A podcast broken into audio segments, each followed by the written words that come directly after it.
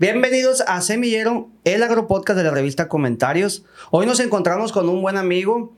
eh, quienes me siguen en YouTube seguramente lo van a, ubicar. Eh, es el ingeniero Leonardo Lugo, actualmente gerente de agronomía de Ribulis, con una carrera bastante larga y bastante interesante en el campo y siempre enfocado a agricultura sustentable y agricultura rentable. Eh, bienvenido, ingeniero. Gracias, Marco. Buenos días. Buen día a todos, pues bienvenidos a este segundo episodio de, del Agropodcast Semillero. Muchas gracias por, por seguirnos, muchas gracias por sumarse a este nuevo proyecto de la revista Comentarios. La verdad que me encuentro muy contento por la respuesta que, hemos tenido y pues que nos sigan en las redes sociales, ¿no? Y si, y si van a ver este, este episodio, pues los invito a que se suscriban a, a, a Spotify, se, suscriban a nuestro canal de YouTube y pues que nos sigan en las redes sociales que aquí se los vamos a poner abajo. Uh, arroba comentarios-sin, Facebook, Twitter, Instagram. Estoy en LinkedIn como Marco Díaz. Incluso ahí está también el ingeniero Leonardo Lugo y lo van a poder encontrar. Eh, para iniciar con este segundo episodio, ingeniero, pues platicar sobre tu carrera. Iniciaste joven, prácticamente eh, como ingeniero en biosistemas por el Instituto Tecnológico de Sonora.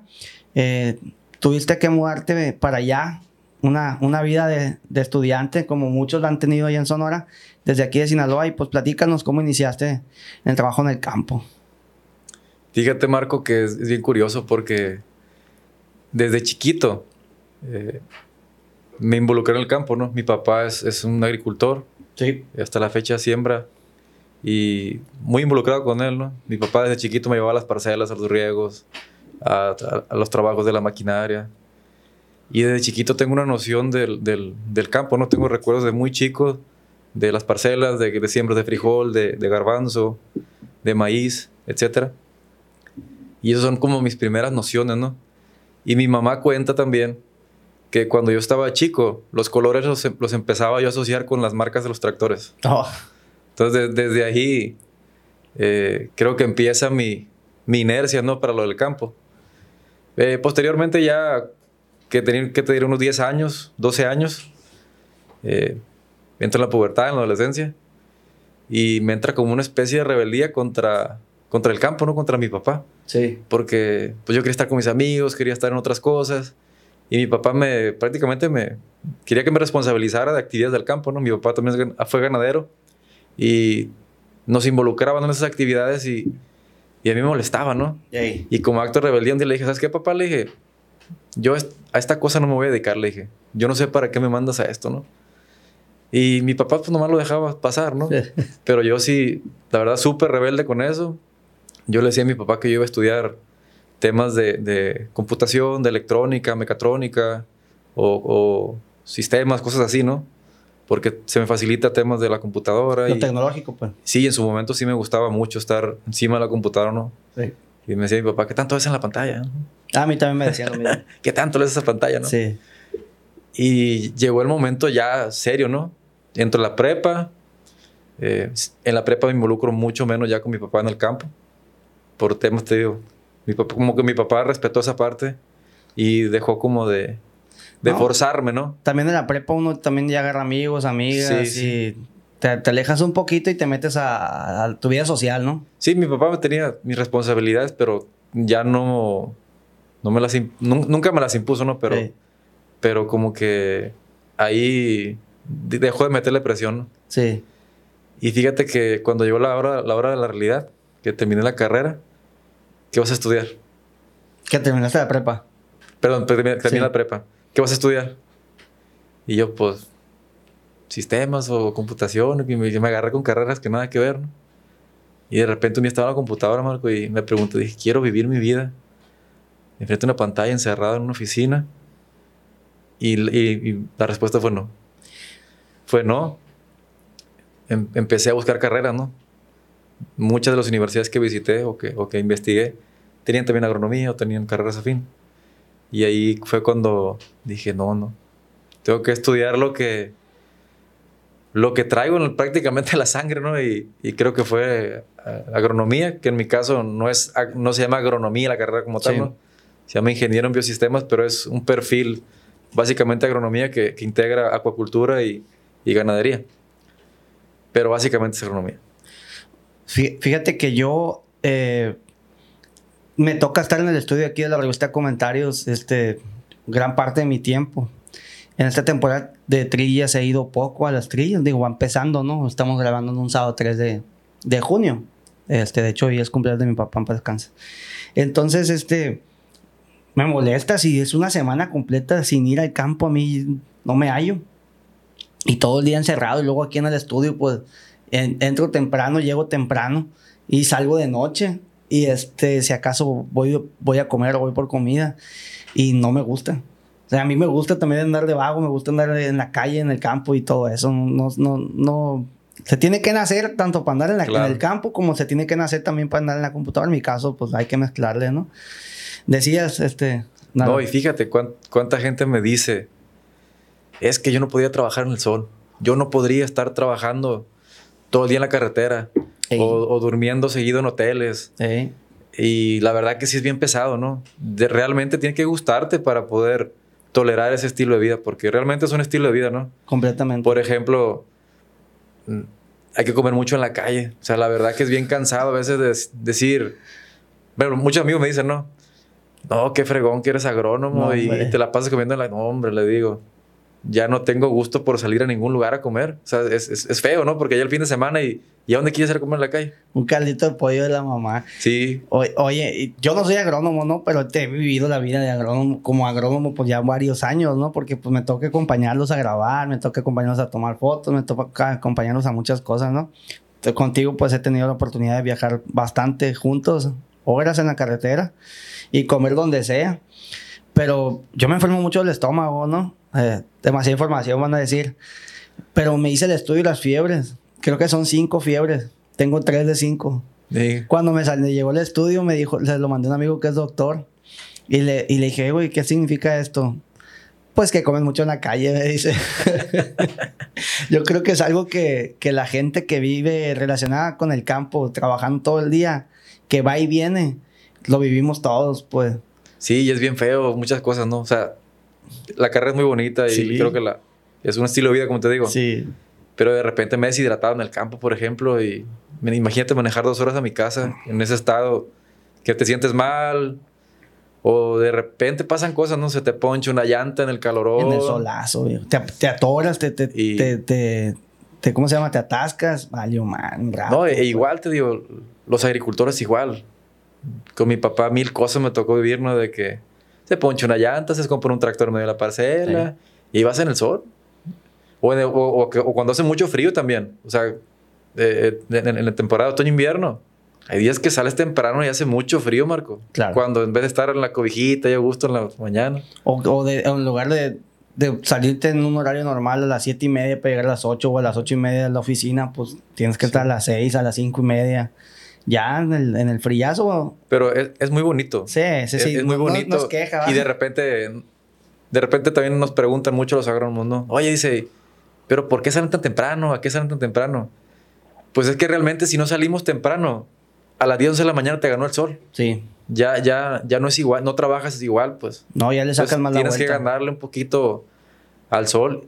Y sí, y sí es complejo, ¿no? Porque madrugar, desayunar, alistarte, y todavía manejar y viajar a veces es pesado, ¿no? Pero la verdad que no estoy arrepentido de, mi profesión en ese sentido. Creo que, es muy bonito el, estilo de vida de agrónomo. Tengo una pregunta que ya conozco a varios este, ingenieros egresados de Litson, que son de tu zona, ¿no? De, ahí del lado de Salvador Alvarado, de Angostura, Guamuchil. Eh, ¿por, qué, ¿Por qué eligen el Litson? ¿Por qué no la Facultad de Agricultura de Valle del Fuerte? ¿O por qué no la Facultad de Agronomía de acá de, de Culiacán? No sé, fíjate, a mí, a mí, en mi sentido no es, no, es que tenga lo contra la facultad, no. Al contrario, o sea, creo que es una, una buena escuela. Pero a mí me llamó mucho la atención el, el, perfil de la carrera que vi. Era una carrera nueva prácticamente cuando yo entré. Y ofrece mucho el, como el lado sustentable y ofrece mucho también el lado acuícola. Cosa que normalmente las facultades de agronomía no van tan orientadas hacia allá, ¿no? Ahorita ya las, las facultades de agronomía todas traen el tema sustentable, ¿no? Sí. Pero en aquel momento, estoy hablando de 2006, 2007, era como la que lo traía un poquito más claro y, la verdad vi, vi, el perfil de materias y me gustó, ¿no? Porque vienen materias interesantes. Eh, el tema acuícola dije, pues yo no lo conozco, pero en el andar de la carrera me gustó. Y, pero sin embargo me quedé en el agro, ¿no? Claro. pero sí me llamaba mucho la atención. Y como era Sonora, me llamó mucho la atención el perfil pecuario. Pues decía, pues voy a ir a conocer de pollos, es donde hay pollos. Voy a conocer de cerdos, donde hay cerdos. Ganado. Ganado, es donde hay ganado, pues. Y también, pues, agricultura. Entonces, la verdad que, que ¿qué te puedo decir? Si, si es un, si es un, una bonita carrera, no, no varía mucho de agronomía. Pero pues básicamente te digo, eh, no, sé, no, sé, no sé cuál sea la, la, razón por ir hacia allá, pero esa fue mi razón, ¿no? Me decía un amigo que estudió lo mismo que tú, al final de cuentas, este ganado, acuicultura, agronomía, eh, plantas, al final de cuentas son seres vivos, pues todos conllevan un, un, una cierta inercia donde después se parte y es donde ya te enfocas en, la actividad según sea el caso, ¿no? Sí. Este, y bueno, ya ser ingeniero en, biosistemas, este, Nalo, pues te llevó a, una carrera que a, pesar de tu edad, pues ya es bastante interesante, ¿no? Pasado por la iniciativa privada, también estuviste en CIMIT, donde yo tuve oportunidad de colaborar contigo, este, se impulsó mucho la agricultura de conservación aquí en, Sinaloa. Nos tocó también algo de Sonora, visitar allá a la gente de PIAES y todo eso. Saludos allá para Cajeme. Este, platícanos cómo fue tu experiencia con CIMIT, eh, Centro Internacional de Mejoramiento de Maíz y Trigo. Mira, todo esto parte, creo yo, desde el momento que me gradué, que tuve cierto interés sobre la agricultura sustentable, ¿no? O agricultura de conservación, como también se le, se le llama. Y ahí es, ahí es donde me, me acerco a CIMIT, ¿no? Originalmente en la carrera, en una de las prácticas que íbamos a campo, fuimos a CIMIT, ¿no? Y fue donde tuve el primer acercamiento. Ya posteriormente salí y googleando me di cuenta que en CIMIT estaba el programa de agricultura de conservación y ya luego siguió más agro. Entonces ahí me fui integrando, ¿no? No sé si recuerdas que por allá como el 2013 hicimos una certificación. CIMIT abrió una convocatoria por una certificación de agricultura sustentable yo la tomé, fue un proceso de un año. ¿Cómo se llamaba, Ándalo? tenía un nombre. Técnico certificado. Técnico certificado, cierto. Sí, sí, es, una certificación de un año. Eh, por ahí empecé a agarrar inercia, empecé a practicar en algunos campos de, productores, las prácticas. Me gustó y seguí, seguí el camino ese, ¿no? Posteriormente mismo CIMIT me ofrece una, una, especialización en fertilidad en suelos. Sí. Eh, y la verdad que, que muy, muy interesante, ¿no? Creo que mi carrera se enfocó mucho hacia suelos y agua actualmente trabajo en Rivolis, ¿no? Y, pues, el tema es agua, pero te digo, pero también muy, muy encausado tema de, de suelo. Eh, por ese lado creo que mi carrera tomó ese rumbo. Y te digo, como que la misma inercia de lo que vas haciendo te va diciendo hacia dónde te gusta y agarras camino, ¿no? Nalo, CIMID es un organismo que yo siempre consideré muy interesante, más allá de que me tocó colaborar con ellos varias veces en el área de divulgación. Este, me tocó Sinaloa, Sonora, Chihuahua, Baja California, que era el Hub Pacífico Norte. Este, en este, en este ¿qué, ¿qué, hace interesante en tu opinión particular al CIMIT? Haber colaborado, trabajado para el CIMIT. ¿Cuántos años estuviste? Casi siete.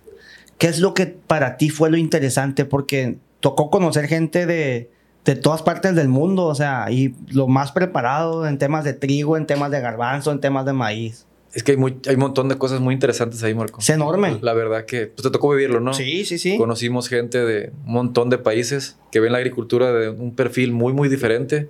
Desde un productor que siembra con prácticamente una estaca el maíz. El que siembra con una vaca, el que siembra con una moto, el que siembra con un tractor y ya el que siembra con un Challenger, un tractor enorme. Entonces, todos los perfiles vimos y conocimos en su momento. La otra parte muy, muy interesante también es todo el desarrollo que se hacen en trigo y en, maíz. Eh, el tema del banco de germoplasma, no sé si tuviste el gusto de entrar. Sí, la verdad, la verdad que es impresionante ese, lugar, ¿no? Porque ahí nos comentaban, ¿no? Que puede caer una bomba atómica encima del, lugar y seguirían dando, ¿no? Entonces, eso, eso te da una, magnitud de, de, para qué está diseñado ese tipo de reservas, ¿no? Porque básicamente es una reserva de, o un backup de, de semilla. De semilla. 150 mil variedades de trigo y 30 mil de maíz. Entonces es, es, vasto esa cosa, es grandísimo. Ahí está el tío Sintle, que fue el antecedente del, del maíz. Sí, y luego, pues, ¿qué más te puedo decir? Hay cosas bien interesantes. Por ejemplo, lo, de Masagro Maíz, ¿no? ¿Te acuerdas que vimos la red de, de, mejoramiento? Y luego los temas de, de, los maíces estos tolerantes a calor, tolerantes a sequía.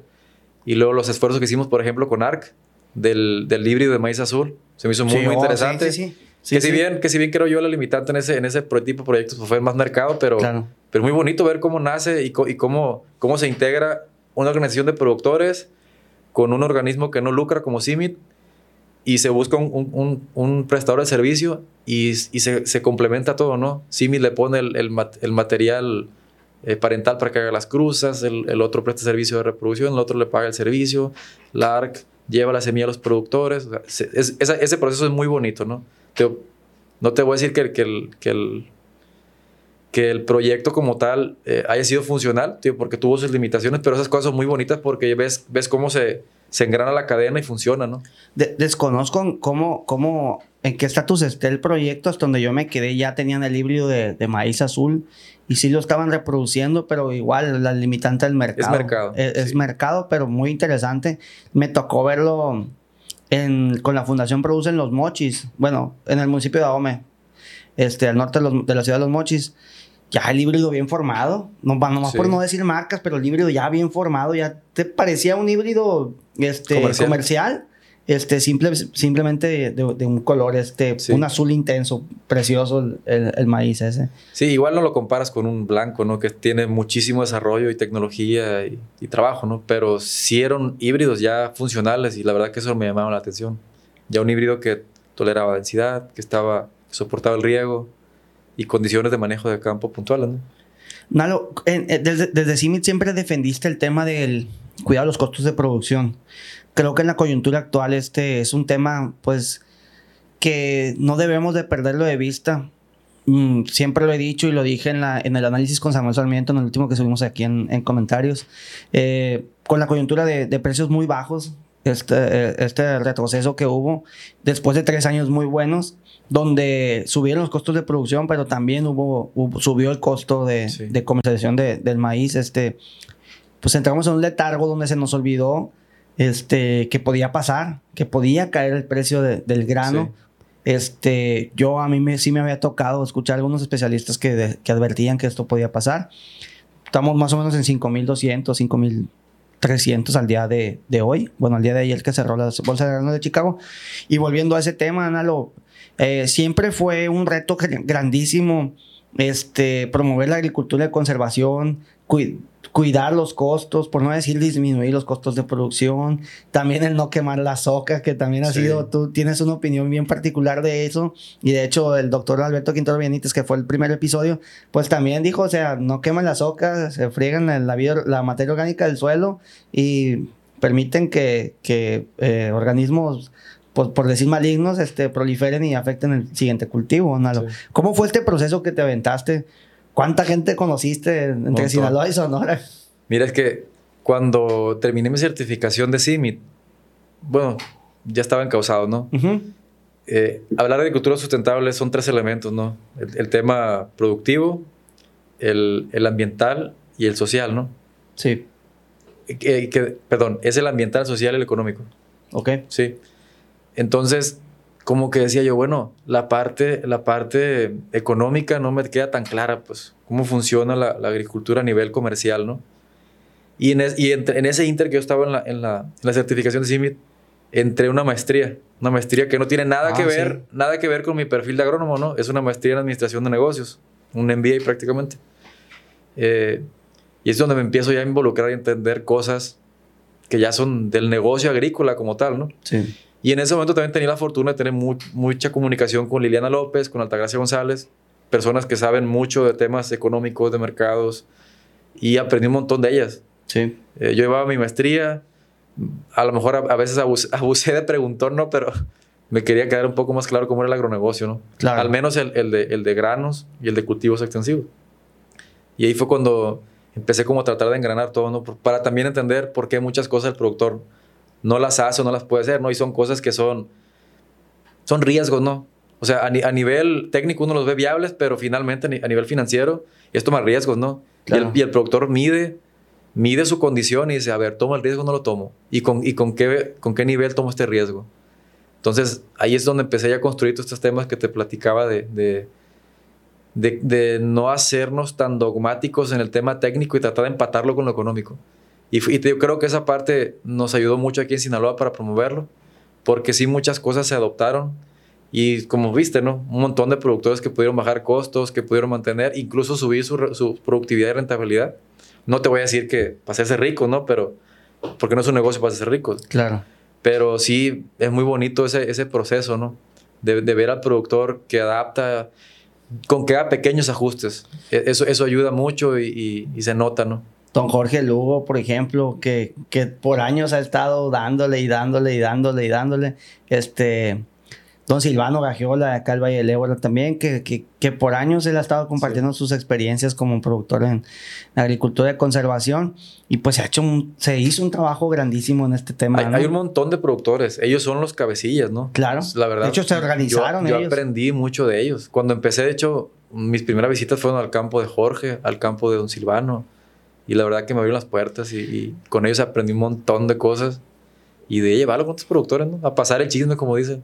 Mi, mi, primera visita para cuando ya, cuando de hecho Liliana estaba en CIMIT y fue cuando con la revista volteé a ver el tema de agricultura sustentable, agricultura de conservación, fue con el ingeniero este, Jorge Lugo.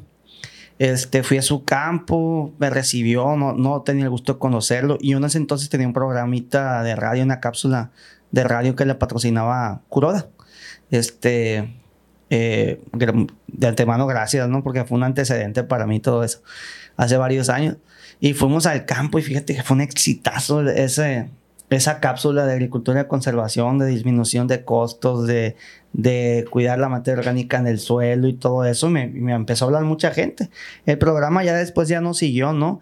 Pero yo seguí involucrado con CIMID y tuve esta oportunidad de conocer tanta gente de, de CIMID y de conocer tantos campos y centros de investigación, ¿no? Este, la verdad que una, una experiencia muy fregona. Este, y saludos al equipo que, que sigue en Sinaloa trabajando para, para CIMID, ahí a Benja, Caro y a, y a Tomás. Este, Nalo, ¿con qué principio te quedarías de todo lo que aprendiste en, en lo que fue CIMID? No te lo voy a dejar tanto como principio, más como una experiencia, ¿no? Porque cuando uno escucha agricultura de conservación sustentable, lo ve como muy romántico. Sí. Y es difícil agarrar un concepto completo y traértelo y ponerlo, ¿no? Esa es una realidad. Es muy, muy complejo. Eh, producimos en una condición muy diferente a la que, a la que produce el resto de, del mundo, ¿no? Desde el, desde, el, desde el momento que siembras maíz de otoño-invierno, ¿no? Sí. Prácticamente vas en contra de lo que es la naturaleza del cultivo. Y de lo que hacen los productores en, en, en general fuera Sí. de aquí. Eso no quiere decir que no se puedan hacer cosas, ¿no? Claro. Pero finalmente entender el concepto no es nada más dejar de mover suelo, ¿no? Como en su momento lo platicamos, no es ver de qué manera es más eficiente con los riegos, más puntual, temas de fertilización o nutrición vegetal, que es integrar un montón de prácticas, no nada más poner urea o gas amoníaco. Hay muchas prácticas muy interesantes. El tema también de los, de los insectos, ¿te acuerdas? Sí, muchos, claro. lo, muchos lotes que se fueron con cero aplicaciones. Oye, y eso se quedó, Nalo, ¿eh? Sí. O sea, eso creció a tal grado que, que ya hay una bola de laboratorios de reproducción de insectos benéficos en todo, en todo Sinaloa. Y, y, y no te voy a decir que es mérito nuestro, porque es el mérito de muchos, muchos, eh, muchos entes que se integraron, ¿no? Una Mira, llámese Fundación también. Produce, Cesavecin, juntas INIFAP. locales, INIFAP, la UAS, Sí, sí. la Asociación de Agricultores, todas, o sea, en Sinaloa prácticamente, la, la CADES. Fue cuando prendieron el foco cuando llegó el pulgón amarillo a Sí. Sinaloa y que... Y, y te digo, la, la- sol, la chamba fue de todos, ¿no? Y, Ey. y cosas, o sea, poco, si, si comparas con hace, hace 10 años, eh, muchas cosas se han, se han cambiado para bien, ¿no? Falta mucho todavía, pero se han adoptado buenas prácticas. yo, yo tengo contacto ¿no? con muchos productores de diversas partes del, del país y veo que ellos van iniciando con el tema del control biológico, van iniciando, no voy a decir este, regiones porque a lo mejor no sale quien me diga mentira, aquí ya lo hacíamos desde hace muchos años y a lo mejor y sí, pero pues el productor ese tal vez no lo sabía o les faltó socializarlo. Pero aquí en Sinaloa sí estamos muy metidos con el control biológico y, y, y, este, y ya son varios microorganismos o u organismos, insectos que pues, se están reproduciendo. Y yo estoy seguro que ese trabajo que hizo CIMID y se hizo en CIMID en colaboración con todas las organizaciones que, que comentabas, este, es un antecedente muy bueno para lo que se está viviendo ahora en, en Sinaloa, que es esta, esta vida eh, tan, tan amplia de insectos benéficos en el campo, ¿no? Que gracias a que se pudo lograr el control del, del tema del sorgo, este, volvió el cultivo al, al Estado, ¿no? Sí, esto ya tenía un antecedente, ¿no? incluso antes de que entrara Simid a colaborar. Te digo, pero creo que esa fue una coyuntura interesante, ¿no? Cuando, cuando, cuando, cuando, entró el pulgón, sí. se empezó a, a, popularizar el tema del control biológico. Ahorita muchas juntas ya tienen sus programas de liberación de insectos benéficos. Con dron y o, al, o al productor con su, con su, permiso de, de, siembra le entregan X cantidad de, de, de quisopas o en su caso catarinas o estas uh, tricogramas. O sea, sí, sí, sí hay algo de avance, ¿no? Y esa parte es, es, es interesante. Y decían, Nalo, no te quedarías como con un, un principio como tal, sino en el, ent entendiste que todo lleva un concepto y no te puedes quedar cuadrado en lo, en lo teórico, pues. Sí. Y, no, y no se puede cambiar de un año para otro. Es, No. es muy complejo por el nivel de riesgo que tiene el productor en su, en su producción. Es, es muy complejo mo mover todo el sistema. Es poquito a poquito ir ajustando en granos. Nalo, el, el otro día que, pues en el podcast con, con el doctor Alberto Quintero Benítez estábamos hablando del monocultivo, que es el maíz y las consecuencias que lleva en el suelo. Y el doctor decía que muchos productores en Sinaloa tienen esta tradición, por decirlo así, de, de maiceros. Uh -huh. Maíz, maíz, maíz, maíz. Con cuerdas, o sea, y no se trata de, de, de ponerlos en, en, contra, sino lo ves eso también en el campo. Sí, mira, pero. Tampoco hay muchas opciones. No hay ¿no? mucha opción, eh, pues. Sí, sí, o sea, sí. Eso es a lo que voy. Y la gente no lo hay, entiende. Hay ¿eh? Sí, como lo platicabas en el podcast, pero básicamente es, ¿cómo te puedo decir? Es más necesario sembrar maíz sobre maíz, porque ¿a qué cultivo te vas? ¿A no. garbanzo, a frijol, a sorgo? Revientas el mercado. Entonces, hay muchos lotes que tienen que ir a monocultivo sí o sí. Ahora, como lo platicaba también el doctor, o sea, sí hay cosas que se pueden hacer aún con monocultivo de maíz, que no es lo ideal, ¿no? Uh -huh. Pero hay cositas que se pueden ir mejorando. Pues de antemano dijo dejar la materia orgánica, ¿no? Este. Y, y de antemano, pues aprovechar el espacio, ¿no? Eh, pues evitar estas, estas prácticas de la quema de soca. Y me Totalmente. consta que muchas veces tengo amigos que son productores, son pícaros, algunos de ellos. Y me consta que mandan al, al chalán y préndele de una vez. O sea, sí pasa, pues. Y eso de echar, estarle echando culpa siempre al, al pepenador, pues tampoco, ¿no? Sí hay productores que siguen con esa práctica y pues ojalá sí parara, ¿no? Porque es un daño muy canijo al, al medio ambiente, Nalo. Totalmente. Nalo, y por cierto, este, tuviste un viaje a Argentina, este, el año pasado te tocó conocer a, a grandes productores con grandes experiencias, argentinos de los principales productores de maíz de, de América Latina. Platícanos este, este agroviaje que te echaste, porque al final de cuentas fue un agroviaje, ¿no? Este, platícanos, platícanos cómo fue y, y, y qué, qué, puedes contrastar de, de los sistemas de producción de México a, a Argentina. Mira, lo, también ahí lo que pasa es que cuando yo estaba en la carrera hice un intercambio de, de agronomía argentina, ¿no? Ok, no sabía eso. Y ahí fue cuando tuve mi primer acercamiento sí. con, con, con Argentina yo, pues, se, se, me dio la oportunidad, ¿no? Entonces la, la, tomé, no sabía que iba. Dije, pues voy a ver. Más o menos ya había googleado, ¿no? Claro. Pero no, no tenía claro a qué, a qué condición me iba a topar, ¿no? De agricultura. Y desde que llegas, o sea, empiezas a ver campos muy grandes, empiezas a, empiezas a ver que los, los suelos no están labrados, la uh -huh. mayor parte, y empiezas a ver un perfil completamente diferente del productor. Eh, ya en, en, en, el, en, el, andar de la carrera ahí, que estuve estudiando, eh, me, me, tocó convivir con productores, me tocó convivir con investigadores, con, con, maestros de la facultad, y empecé como a entender un poquito más, ¿no? Sí. De repente, en, un, uno de los, bueno, le decían prácticos, ¿no? Fuimos al, al, campo, creo que era un cultivo de trigo, y me llamó un montón la atención cómo, cómo había en el campo, estaba el trigo en desarrollo, y abajo estaba, estaba el rastrojo de soya y había abajo rastrojo de maíz también. Sí. Y rastrojo viejo de trigo también. Y me quedé así. Piensa qué onda, ¿no? Y le, le dije a, a, a, mi. al maestro que nos llevaba, ¿no? Oye, le digo, ¿y qué onda con esto? ¿A poco sí es cierto que no muevan la tierra? Porque para mí, pues yo lo vine de afología, ¿no? Pero, pero era como, como por, por, por, ¿cómo se dice? Por contexto, güey o contexto general. Sí. Te lo mencionan, pero así como que ah, algo distante que no existe, ¿no? O sea, no y fui allá caso, y le digo, oye, este campo. No, es que todos están así. Casi todos. No hay rastros allá. Malo. Sí, sí, sí se usan, pero no se usan para, hacer labranza como tal, no es para corregir.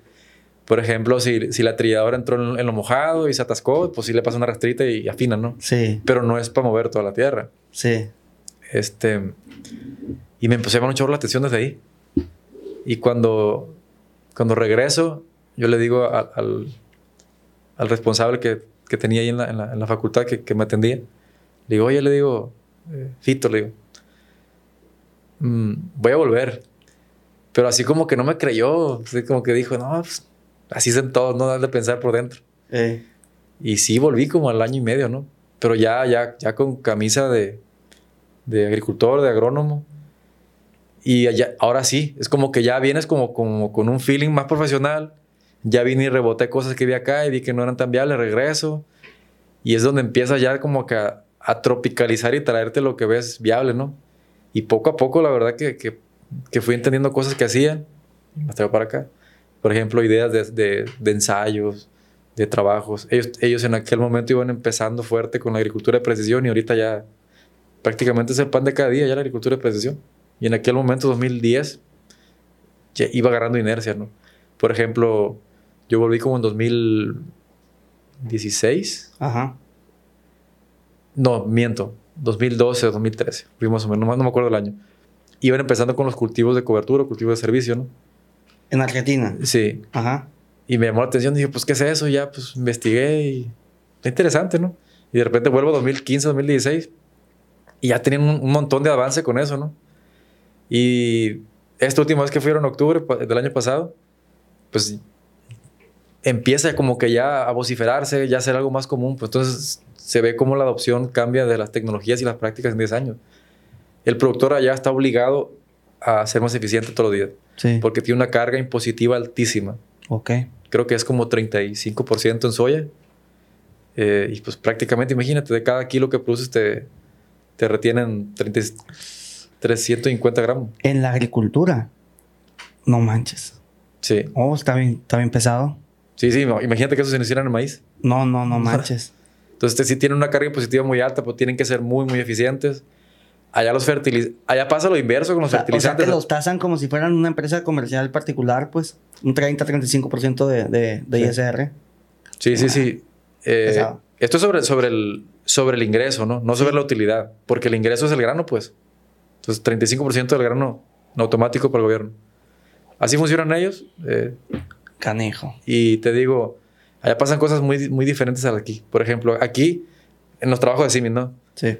¿Cómo le bajamos el fertilizante? Ponemos mucho fertilizante. Y allá es al revés. Allá la, la investigación y los técnicos es, pon más fertilizante. Ah, caray pon más fertilizante. ¿Por qué? Porque no estás cubriendo la demanda de los cultivos muchas veces con, con los nutrientes, ¿no? Y, eso es derivado de, esta carga impositiva que te digo, ¿no? Que, que, que, le eleva el riesgo al productor y el productor trata de ser muy cauteloso con su inversión y, meter, y meterle, como dicen, lo mínimo indispensable no es para que salga el cultivo, ¿no? Y es bien interesante porque empiezas a ver cómo con el mínimo producen. Claro, pues la planta tiene que salir, va a buscar salir. Oye, oye, Nalo, y eso es un, un, tema más o menos que vivimos en el ciclo pasado, ¿no? Que se fue hasta, hasta arriba el fertilizante y la gente empezó a... Sí, También aquí somos muy buenos para usar el fertilizante y la gente empezó a cuidarlo tantito, porque estaba carísimo, claro.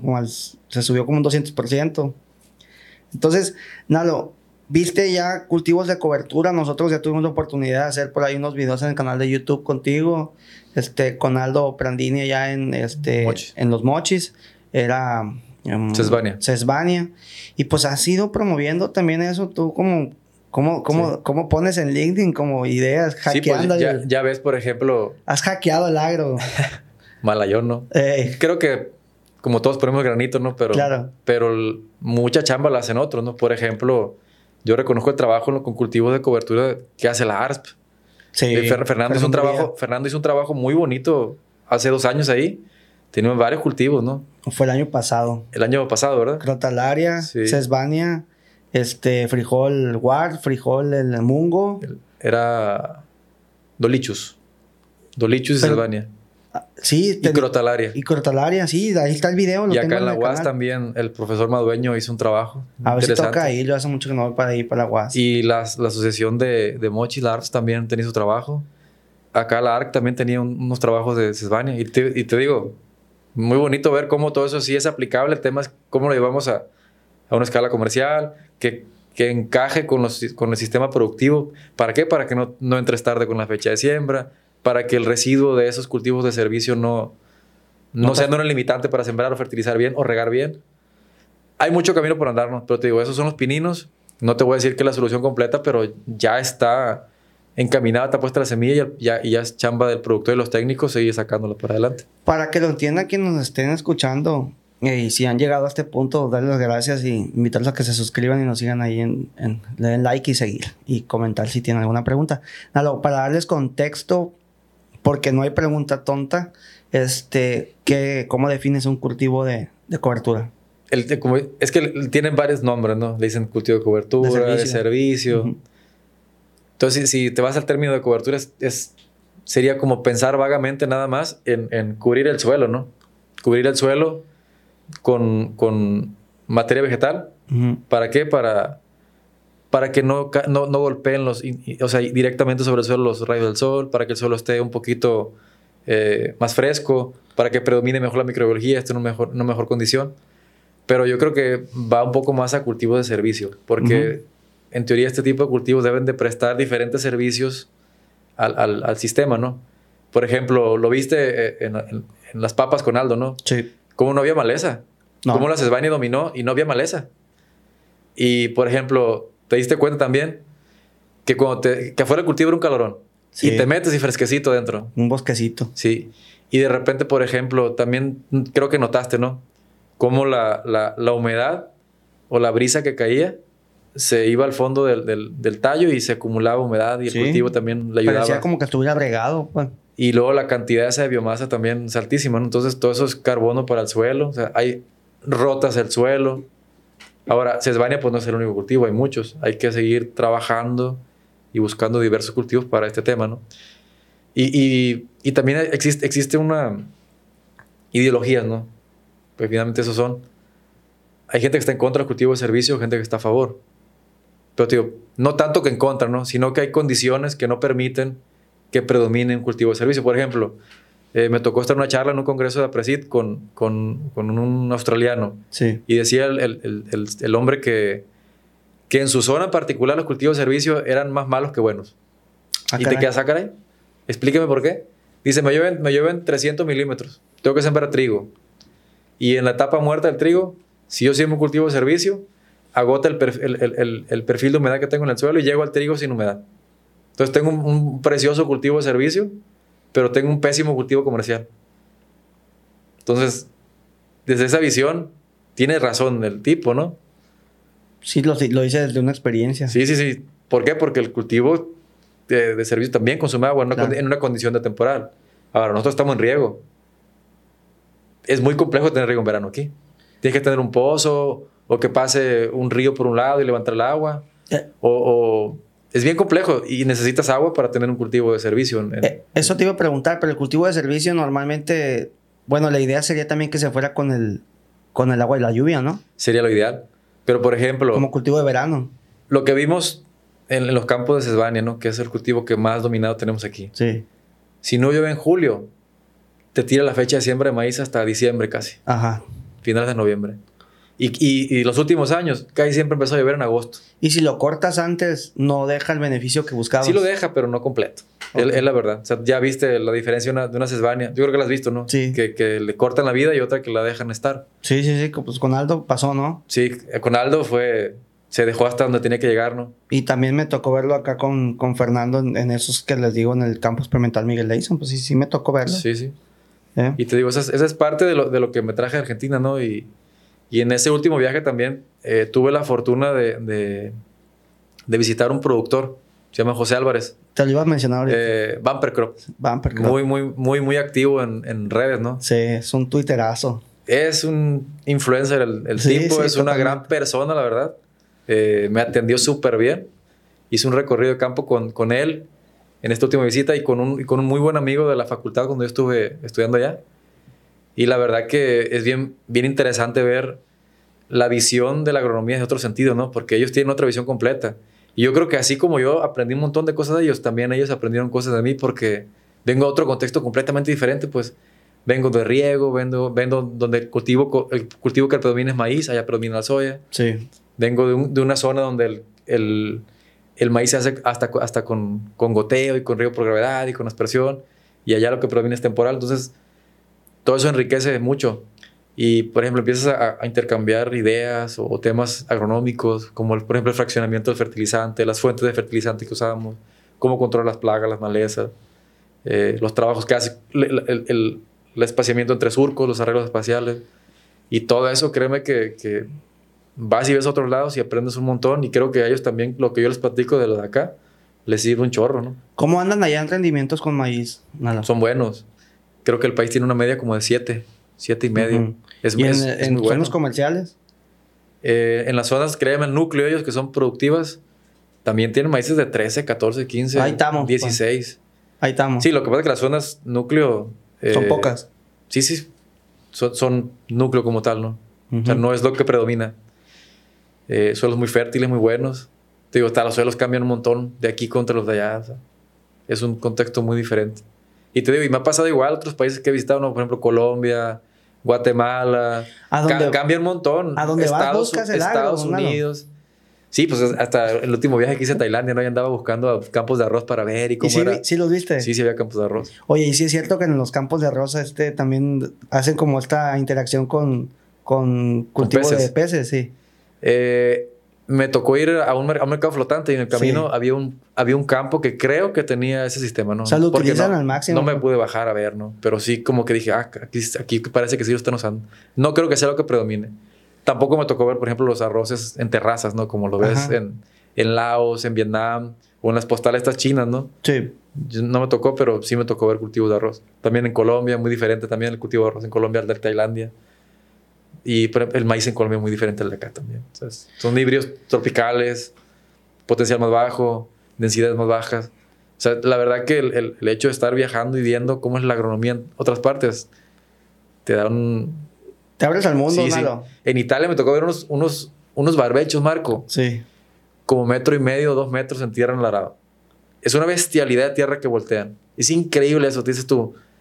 Imagínate dos metros de profundidad ¿Y con qué maquinaria? ¿Con qué fuerza tienen son, que hacer todo eso, pues? Son tractores de 300, 400 sí, sí, caballos.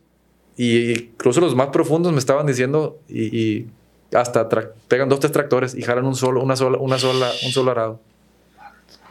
No entiendo completamente por qué lo hacen, pero le llaman arado profundo, ¿no? Deep plowing, no sé. Fíjate que en el canal de YouTube de ahí de, de, nosotros de comentarios, pues ya ven que hemos subido pues videos, Nalo y yo, pues haciendo eh, dando seguimiento a ciertas parcelas y eso, en el entendido que sabemos perfectamente que la coyuntura estatal, nacional, internacional de sí, los precios de los granos está por el suelo y que tener un alto rendimiento en una parcela no garantiza que eso vaya a subir ni siquiera la media del, del estado.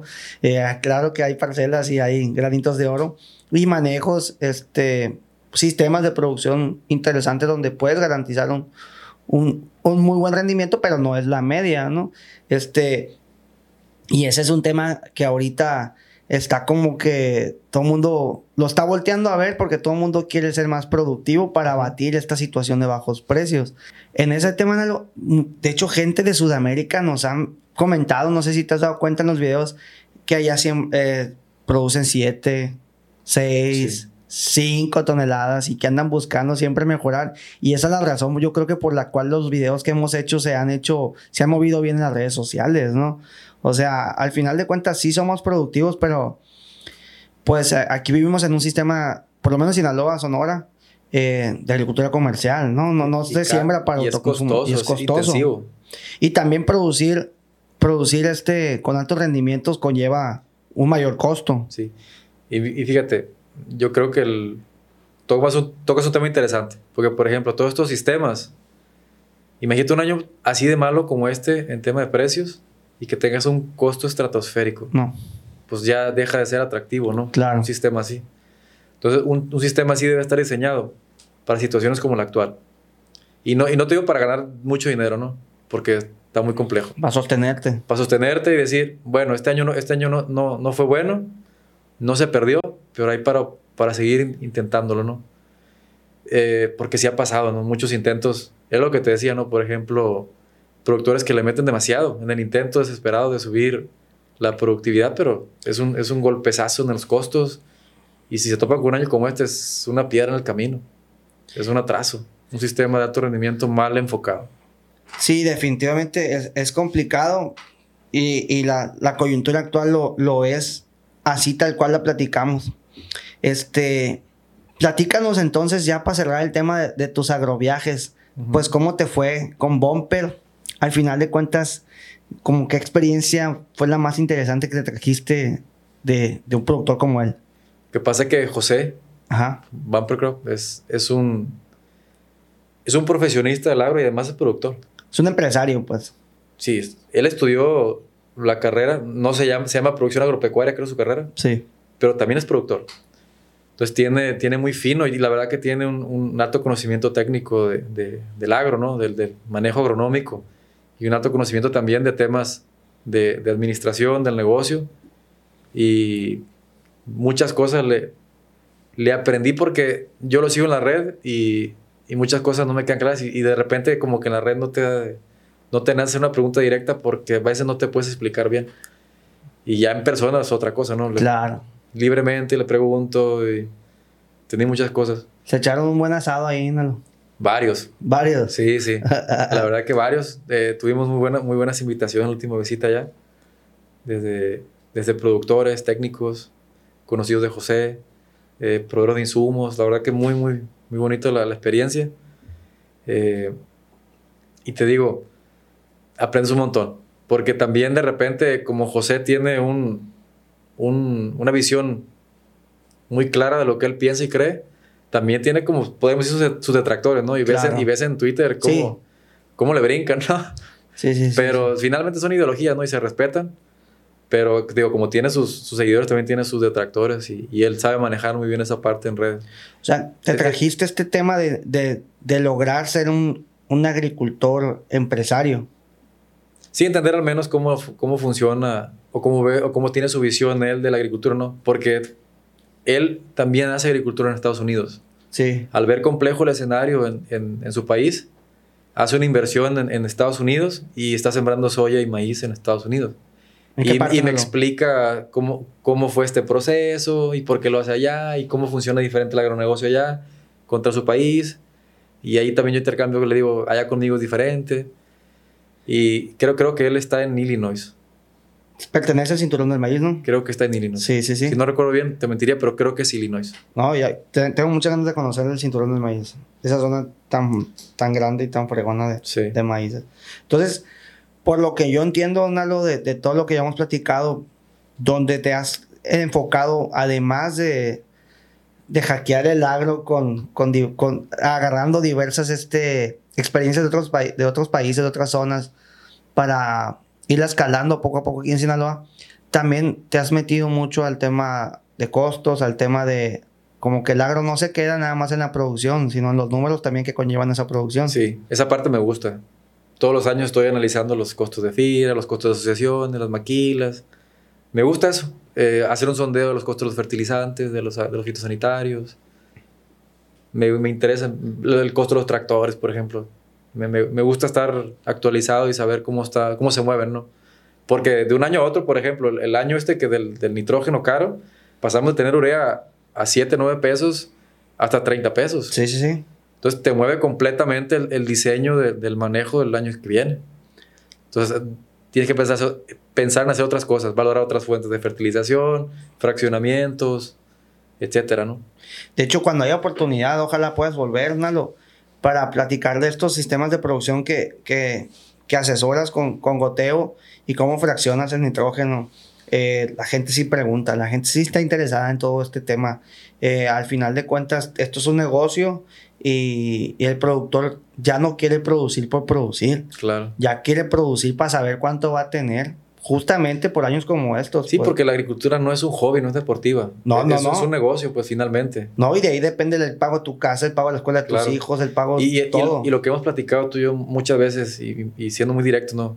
El, el goteo en granos no es para todos. No. No es para todos, es, es, es un nicho de productores que, que pueden entrar ahorita y hacerlo, pero no es para todos. En su momento a lo mejor será para todos, Porque fíjate cómo han cambiado hasta los costos de los sistemas, ¿no? De hace 10 años contra ahora, hace 20 años contra ahora. Sí, sí, sí. Hace 20 años era, era inconcebible sembrar frijol con goteo. O sembrar, pues hasta las hortalizas, ¿no? Sí. Costaba. Y ahora es como que, ah, también los granos, ¿no? Sí. Eh, la semana pasada estuve en Hermosillo. Te platiqué, ¿no? Sí. Garbanzos con goteo, trigos con goteo, frijoles con goteo, cultivos extensivos con goteo, alfalfa con goteo. ¿Por qué? Porque la limi- la- el agua es una limitante Claro. y porque tienen que ser productivos. Y te digo, el, el cami- en mi camino de la agronomía pues ha ido hacia allá, ¿no? Hacia el- los cultivos extensivos, hacia el goteo, hacia temas ahí de agricultura sustentable o encaminar los sistemas de agricultura sustentable. Y es la parte que, que en mi actual posición me gusta mucho, ¿no? Porque ya no es nomás Sinaloa. O sea, me tengo que estar moviendo a otras partes del país, entender un poco el modelo de negocio de otras zonas. Y te digo, es estarme empapando y, y- estar haciendo propuestas y poco a poquito ir avanzando. Sí, el año pasado la verdad que tuve esta, he tenido las grandes oportunidades nada más est- el año pasado de conocer distintas zonas de producción de, de todo el país y, y cambian de estado y cambian de y cambian de, de- de forma de trabajar. El modelo de negocio es diferente. es diferente. Eh, Nalo, este, eh, ya para entrar en, en casi fa- fase final de este podcast, eh, ¿hacia dónde crees que, que debe ir o consideras que debe ir la agricultura en el país? Hablando de la agricultura comercial, ¿no? Yo creo que se debe apoyar mucho la investigación. Eh, por ejemplo, INIFAP, creo yo debería tener un presupuesto más alto, Yo también. porque hacen un montón de cosas con muy poquito dinero. Y el, y el- y el tema de tener muy poquito dinero también implica que la difusión y el alcance de esa investigación no llega. Dif- difícilmente llega.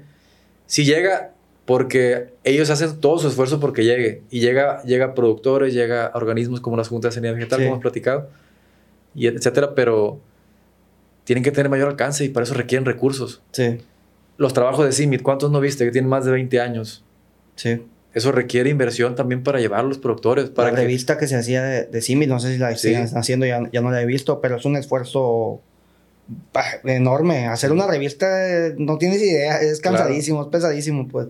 Por ejemplo, la Fundación Produce. La Fundación Produce. Requiere un presupuesto más grande para seguir haciendo cosas puntuales. Sí, la Fundación Produce prácticamente trabaja con el presupuesto de los productores, nada Sí. más. PIAES allá en Sonora Sí. también. Este, y es un, es un trabajo, ellos, yo estoy de acuerdo contigo, Nal. Sí. el- el- la investigación agrícola en México tiene tanto, tanto que dar y tanto que divulgar y difundir, pero está muy limitado presupuestalmente limitado. hablando. Sí, la verdad que, por ejemplo, es una tristeza ver el NIFAP de aquí de Culiacán. Sí, O sea, cómo ha reducido su operación y, la, y cuántas cosas, pues, el NIFAP en su momento ha dejado, ¿no? Pero creo que eso tiene que resurgir, debería resurgir de alguna manera u otra y, y yo creo que la investigación está la clave para salir adelante. No te voy a decir para que el productor se haga rico, pero para que el productor tenga una, una producción y una vida digna. Porque de ahí salen los cimientos de la producción de, de las tecnologías. Oye, Nalo, más allá, y más allá de eso, también es la soberanía alimentaria de un país, es, es- es un eslabón importantísimo. Totalmente. Nalo, y, y- y justamente hablando de este tema de la investigación, a lo largo de tu carrera ha sido complicado de repente entrar con una sugerencia, una recomendación, un productor, pues este agrónomo, ¿qué vas a ver? O eso ya cambió, porque antes sí se, sí se decía, sí se veía eso. Es como todo. Es como todo. Hay productores muy colaboradores, productores que no quieren y trabajas con el que quiere. Y pues tú recuerdas, ¿no? Las plataformas de investigación que tiene la Asociación de los Mochis, la de Guasave, la de Culiacán, la que tiene Guas. Sí, Ahí pues, eran para eso. Era para ir a hacer eh, prácticas que pro- se proponen, que son más eficientes, y ver cómo se desempeñan en campo. Entonces ahí es prácticamente el- el- los, los conejillos de India antes de llevarlo al campo, todo esto. Y creo que eso es parte que tiene que seguir prosperando. Pero te digo, la investigación debe, debe seguir. Porque, digo, si se involucran asociaciones, está todo dar que también haya un IFAP, una Fundación Produce, un CIMIT, CADES. un, un IMTA, eh, eh, muchos, muchos entes de, de investigación que lleven a esos espacios. Oye, esto quisiera que lo hagas en una escala comercial y lo, lo valides. O lo valores, ¿no? sí. Y si funciona, y pues ya lo llevas a campo productor. Y esa, esa, esa parte creo yo que, que debe, debe el gobierno apoyarla más. es una buena base. Sí, la verdad que sí. Yo creo que la investigación debe ser más apoyada. Oye, Nalo, y tú desde, tu, desde, desde tus posibilidades, por, por nos tenemos en LinkedIn, este, has, has seguido haciendo al- algunos, este, validaciones o experimentos o ahorita cuál nos puedes mencionar que traigan aquí en Sinaloa o en Sonora. Lo que pasa es que lo que has visto conmigo, por ejemplo, son muchas cosas que en su momento venían de investigaciones de NIFAP, de la UAS, de, de Fundación, de, de las asociaciones sí. que nos hemos llevado al campo, ¿no? Sí. Pero lo que yo hago no tiene una validez científica. Ajá. O sea, tiene un cruce como entre lo científico y lo práctico. Y para mí, la verdad, hacer investigación en campo sería inviable. No tengo el tiempo ni el presupuesto y aparte no quiero hacerlo, ¿no? Yo, yo prefiero ir a muchos campos, a muchos productores y llevarles ideas nuevas y propuestas nuevas y que, y que las valoren, ¿no? A estar en eso, ¿no? Hay gente que le gusta la investigación. A, mí, a mí me gusta, pero no tanto el hecho de estar investigando como tal. ¿Te gusta agarrarlo e investigar? Pero siempre estoy indagando y probando y tú has visto cómo de eso han salido cosas funcionales. Sí. Y cómo la, cómo, cómo la misma experiencia te va dando las respuestas. Pues. Porque, por ejemplo, eh, estuve en un campo de maíz hace días, ¿no? Contigo. Sí. Y hay como 15 etapas de siembra. Sí. Entonces, ¿tú crees que en 15 etapas de siembra yo no me voy a dar cuenta cuál es la, densidad óptima? Sí. Si, si tengo una ventana de siembra de 40 días. Ya lo sabes y, si tengo, y si tengo dos, tres híbridos, no necesito ser investigador para, para darme cuenta qué es lo que funciona y lo que no funciona. Ahora, que si, que si hubiera un análisis estadístico y todo, todo, el tema de investigación, pues sería mucho mejor, sería mucho más precisa, ¿sí? Y con esa información, pues obviamente se toman decisiones, ¿no? Pero son muy puntuales para esa condición nomás. O sea, no es para la zona, pues. Es lo que te decía, o sea, voy a ese campo, hay 10, 15 etapas de siembra, sé, sé lo que es mejor para ese campo, ¿no? Que gran parte de eso funciona en otros campos, pero puntualmente es para ese. Y tú lo has visto, ¿no? Por ejemplo, te, he invitado a algunos campos y, a ver, ¿por qué doble aquí? ¿Por qué cuatro acá? ¿Por qué gota acá? ¿Por qué rodado allá? Y esa es la parte que te digo que, que para eso hace falta investigación. Que haya entes que, o instituciones, organismos que hagan investigación. Que formalicen el resultado. Sí, y todo, totalmente. que, le, den la, pues. validez, la validez científica que, que, requiere, o el rigor científico porque ahí está la clave, ¿no? Para que sea, sea escalable, ¿no? Entonces, esa es la parte, es la parte de bonita de ser agrónomo porque tienes que jugarle a todo, ¿no? A investigador, a técnico, a agricultor. A, mí me sorprende cómo, cómo estos productores confían tanto en su equipo de trabajo, pero también en, en, la experiencia que traes y te escuchan y toman ciertas decisiones y se va y se va y se va y pues con buenos resultados, ¿no? Regularmente con buenos resultados. Este, no existe, yo pienso también que no existe la fórmula perfecta y, y tú siempre has sido muy cauteloso cuando, cuando respondes una pregunta. Depende del suelo, depende, ahora sí que depende del cultivo, como por dicen. Eso, pero, te digo, no tengo las respuestas para todo, pero claro. donde hago trabajos, pues empiezo a indagar para probar, pero es para esa condición en particular nomás, no es para todos. Pero te digo que, que todas estas cosas que has visto o que en su momento es para esas condiciones puntuales. Por eso me gustaría que hubiera más investigación para también yo tener un respaldo y decir, ¿sabe qué? La investigación dice esto y lo que yo hago en el campo dice esto otro y, y es ya va más encausado. Vamos cruzándolo. Ganas tiempo. Sí, sí, sí. Ganas mucho tiempo porque ya hay otra persona u otros grupo de personas que hacen la investigación y, y te dan la base para tú experimentar, para ver por dónde va el camino. Hay un dicho que dice algo de los 100 años como agricultor y la experiencia, ¿no? Sí. Este, pues si llevas la base de, los investigadores que estén trabajando paralelo a los productores, pues si, ganas unos años, ¿no? Como sí, totalmente. Porque el Nalo de ahorita este, no va a ser el mismo Nalo de hace de, de 15 años para adelante o, o, de hace 10 años para atrás en cuanto a experiencia en el campo, ¿no? Has visto mil cosas. Así es. Y seguirás viendo, Nalo, y ojalá vuelvas a, a venir aquí a, al podcast de, de Semillero yo estoy muy contento, la neta, de este, de este proyecto que, que, estamos haciendo. Yo sé que vamos a llegar muy lejos. Va a ser el agropodcast más fregón de todo. Sinaloa y, y más allá. Nalo, como pregunta este, final, para ti, ¿qué significa la agricultura? ¿Qué significa? Analo Lugo. La agricultura es un estilo de vida, Marco.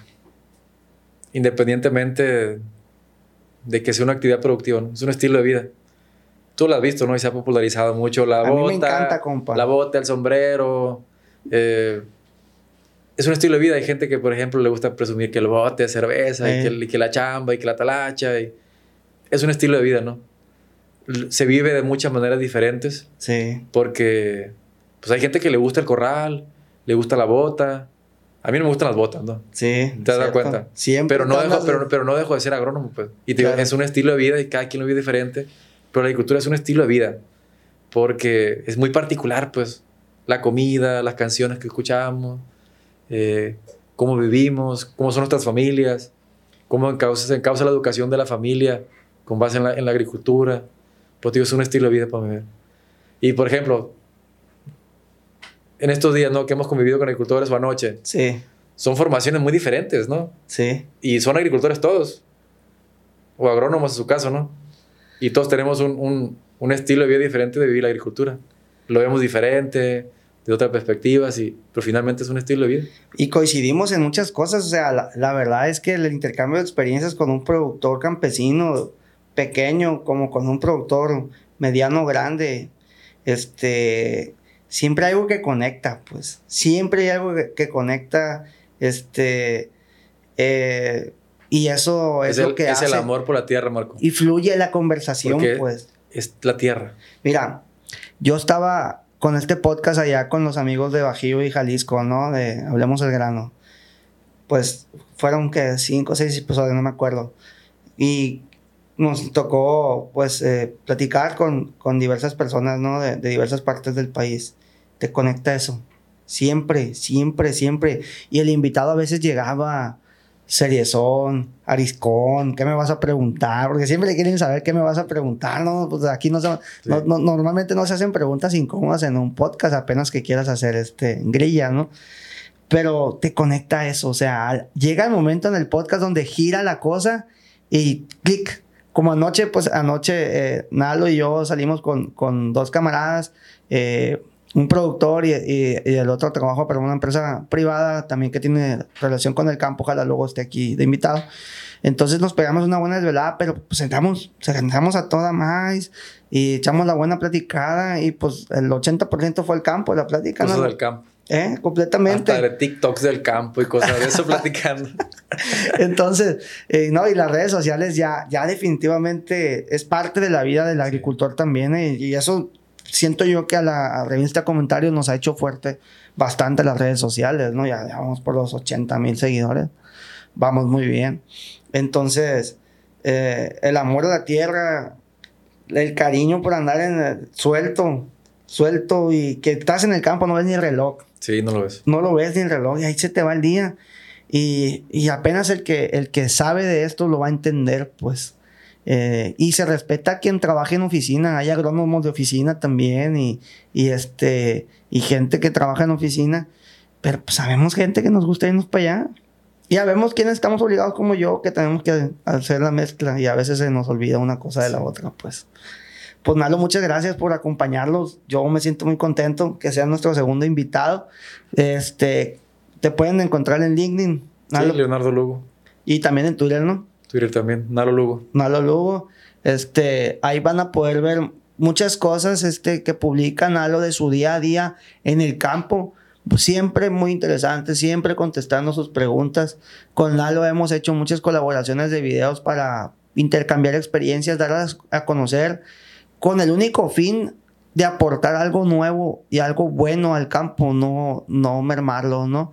Este, como comentario final, aparte de agradecerles que me sigan, que sigan a Nalo, este, pues esperemos, ¿no? Que la coyuntura de, de los precios bajos del- de, los granos se, se controle, se mejore, para no andar más en el tema. Muchas gracias, Marco Díaz, Nalo Lugo, síganos y ahí estamos, nos vemos en el tercer episodio. Gracias.